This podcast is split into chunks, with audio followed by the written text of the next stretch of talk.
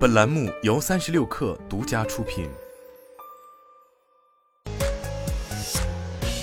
网络新商业领域全天最热消息，欢迎收听快讯不联播，我是金盛。在二零二三世界人工智能大会上，三六零集团、百度、华为、阿里等企业被工信部中国电子技术标准化研究院授予国家人工智能标准化总体组大模型专题组组长单位，积极推动大模型国家标准体系建设，助力中国大模型产业发展。三十六氪获悉，上汽集团公告，六月整车合计销量四十万五千七百二十五辆，同比下降百分之十六点一零。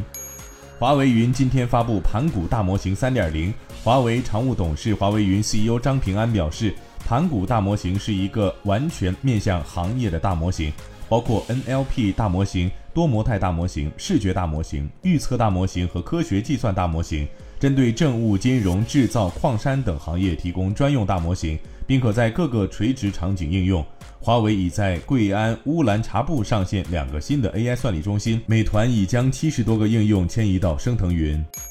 据市场调查机构 Counterpoint Research 公布的最新报告，二零二三年第一季度全球可折叠手机出货量为二百五十万台，同比增长百分之六十四。而作为对比，同期全球智能手机出货量同比下降百分之十四点二。据外媒报道，蒙古国批准马斯克旗下的星链提供高速互联网服务。蒙古国的通信监管委员会周四批准了两项特别许可，允许星链使用低轨道卫星提供服务。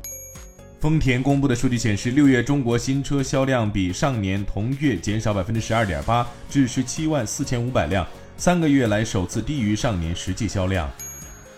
日本电器发布公告称，将在本月开始提供基于日语大型语言模型的自研生成式人工智能服务，其销售目标是在未来三年内达到五百亿日元。该公司的生成式人工智能针对日本的行业术语定制，具有降低服务器负荷和功耗的特点，可以根据客户的使用环境进行定制。